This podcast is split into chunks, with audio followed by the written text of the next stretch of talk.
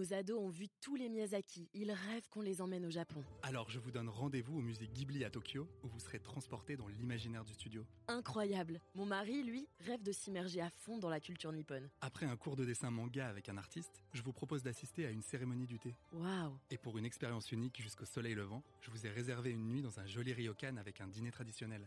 Je nous y vois déjà. Avec Marco Vasco, ne rêvez plus, vivez votre voyage l'esprit libre. Au rendez-vous sur marcovasco.fr pour imaginer votre prochain voyage sur mesure. Saïd Amouche, bonjour. Bonjour. Alors, vous êtes recruteur. hein. Vous êtes recruteur, vous recrutez un candidat. Lorsque vous faites passer un entretien de recrutement, est-ce qu'il y a un détail spécifique qui vous agace quand vous avez quelqu'un en face de vous, une attitude, une, je ne sais pas, dites-moi. Ce qui m'agace, c'est euh, de découvrir en fait que la personne qui est en face de moi, elle n'a pas envie de s'installer dans une relation de confiance.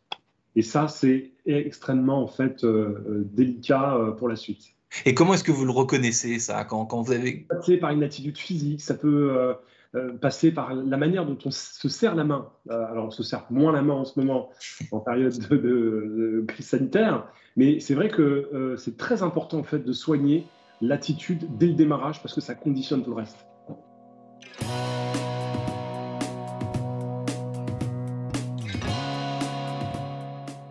Bonjour à tous et bienvenue au Top Décideur du Figaro en visio avec aujourd'hui sur mon écran et par conséquent sur le vôtre aussi Saïd Amouche, fondateur du cabinet de recrutement inclusif Mosaïque RH il y a 15 ans euh, déjà, euh, de la fondation aussi du même nom et fondateur du sommet de l'inclusion économique qui vient tout juste d'avoir lieu euh, en 2021. Saïd Amouche, qu'est-ce que vous appelez votre définition à vous du, recrutement inclusif? C'est quoi? Le recrutement inclusif, c'est tout simplement un processus ressources humaines qui permet en fait de reconnaître euh, chacune et chacun à la hauteur de sa compétence et faire en sorte qu'on ne soit plus vu par euh, sa capacité euh, finalement à faire de l'esbrouf, sa capacité à être recommandé euh, par, pour, pour des mauvaises raisons, mais sa capacité à travailler, sa capacité en fait à tenir un poste. Et euh, c'est ça qui est important, c'est-à-dire que réinstaller l'égalité de traitement dans les candidatures, c'est important.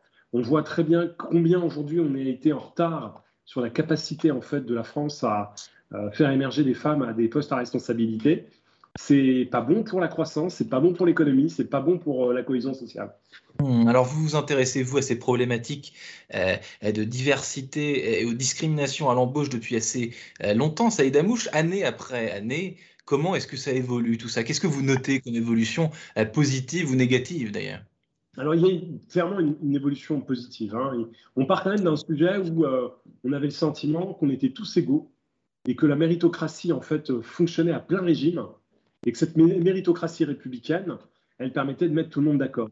Et ce qu'on a appris depuis un certain nombre d'années, c'est que euh, en réalité, c'est pas si évident que ça d'être considéré par rapport à sa capacité de travailler ou ses compétences. On sait aujourd'hui que euh, c'est livré par un certain nombre de travaux de scientifiques hein, qui nous disent que euh, euh, depuis 10-12 ans, euh, eh bien, il y a une, inégalité dans les processus de recrutement, qu'il existe des discriminations, des discriminations sociales, des discriminations qui sont liées euh, au lieu d'habitation, des discriminations qui sont liées à l'origine culturelle. Et ces injustices, ces micro-injustices, en fait, ne font pas du bien à l'économie, et c'est pour ça qu'on a décidé en fait de prendre le taureau par les cornes. Et on a vu en fait des, des- des- des- des positions en fait d'ouverture. Je pense que en réalité, la principale information qu'il faut retenir, c'est qu'en réalité, on, on est piégé par nos biais et on a le sentiment en fait euh, qu'il n'y a pas de sujet. En réalité, il y a un vrai sujet qu'il faut traiter euh, pour faire en sorte que euh, justement nos organisations, qu'elles soient publiques ou privées, puissent s'enrichir au maximum. Ce que vous dites justement, Saïd Amouche, dans un entretien au Monde très récent, euh, qu'il y a beaucoup d'entreprises, justement, vous l'avez dit, qui sont dans le déni euh, sur, ce, sur, ce sujet, quand bien même euh, elles communiquent sur le fait qu'elles euh, se sentent concernées et qu'elles s'intéressent de très près euh, à, ces questions. Donc euh, tout ça est assez paradoxal finalement, être dans le déni tout en, euh, tout en agissant et, en étant acteur de ces, de, de- de- ces problématiques sociétales. Oui, en fait, il faut bien avoir en tête qu'en réalité, on, est tous paramétrés dans une institution, euh, dans une société où euh, la République, en fait, a garanti l'égalité. Hmm. Et, et- et cette égalité, euh, elle affirme une chose, euh, eh bien, celui qui réussira, c'est celui qui aura cette capacité euh, de s'épanouir par le travail, de développer sa capacité, son effort. Euh, plus l'effort sera important, plus il évoluera.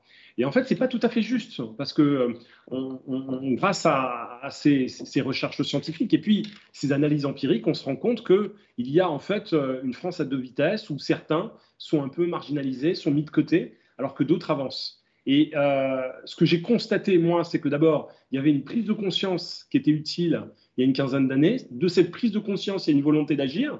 Donc, on a aujourd'hui de plus en plus d'entreprises euh, qui se mobilisent sur ces questions-là. On voit aussi qu'on euh, a une législation qui a permis d'accélérer. Hein, la loi Copé-Zimmermann, elle a fait avancer en fait la cause.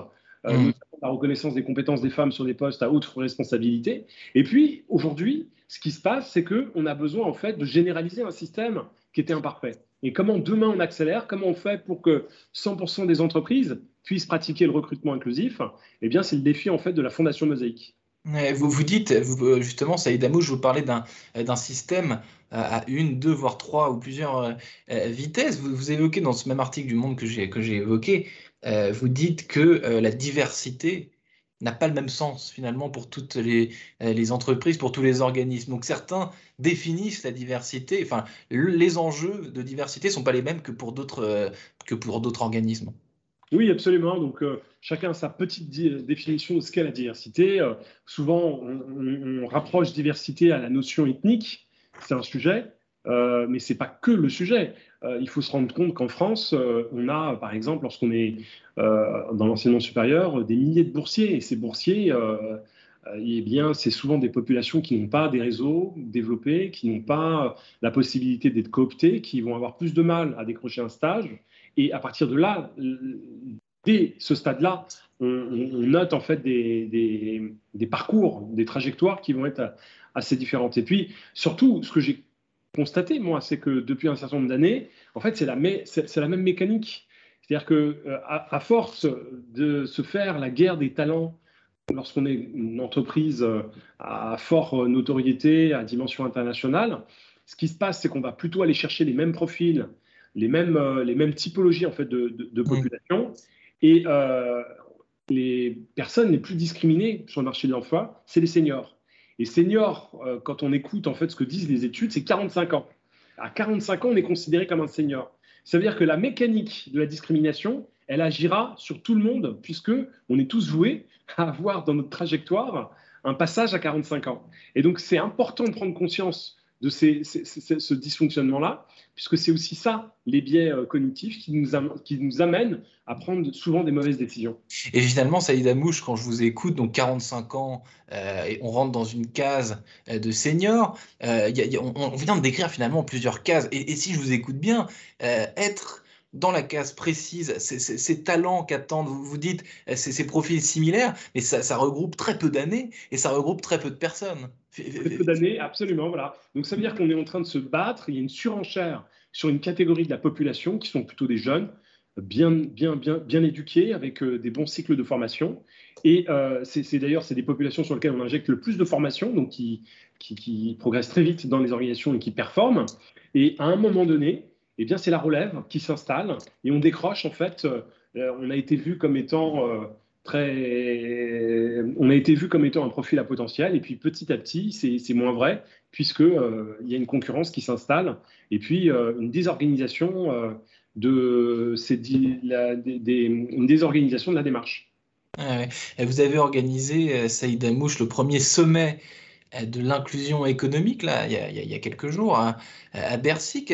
Est-ce que vous en êtes content euh, et, surtout, quels enseignements euh, vous, tirez de, cet événement? Alors, le sommet de l'inclusion économique, euh, c'était d'abord un temps de revendication et de plaidoyer, puisque c'est la Fondation Mosaïque qui a décidé de l'organiser, avec une conviction profonde, c'est que ces questions de, réussite professionnelle, tout le monde a le droit en fait de réussir professionnellement à condition évidemment qu'on ait envie, qu'on ait les compétences et qu'on puisse rentrer dans des dynamiques de motivation fortes. Euh, on considère aujourd'hui, euh, à la lecture de, différentes études, et la dernière, c'est le cercle des économistes qui nous, nous a livré, qu'on euh, a une partie de la population qui devrait travailler parce qu'elle est formée, éduquée, qu'on appelle les, les NITS. Mmh. Et cette partie de la population, en fait, est à l'écart du marché du travail parce que, grosso modo, on a un certain nombre d'inégalités dans le processus de recrutement. Et si on était capable de réinstaller un modèle efficace qui permettrait de les intégrer et les inclure économiquement, eh bien, c'est plus de 0,4% de PIB pour la société française. Et donc ça, c'est intéressant de prendre le sujet avec l'angle économique, parce que la France ne peut pas s'offrir la possibilité en fait de laisser euh, sur le bas côté une partie de ses concitoyens qui ne souhaitent simplement réussir leur vie, réussir leur vie professionnelle. Mmh, Saïd Amouche, euh, fondateur du cabinet de recrutement inclusif Mosaïque RH et donc fondateur là, euh, du sommet de l'inclusion économique. Merci infiniment d'avoir répondu à mes questions pour le talk décideur du Figaro. Je vous souhaite une excellente fin de journée. Merci Quentin, à bientôt.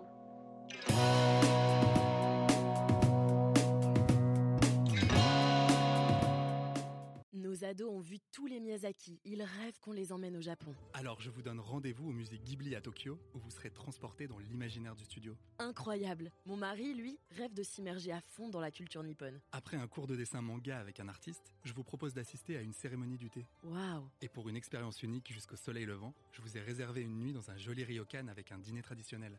je nous y vois déjà. Avec Marco Vasco, ne rêvez plus, vivez votre voyage l'esprit libre. Au rendez-vous sur marcovasco.fr pour imaginer votre prochain voyage sur mesure.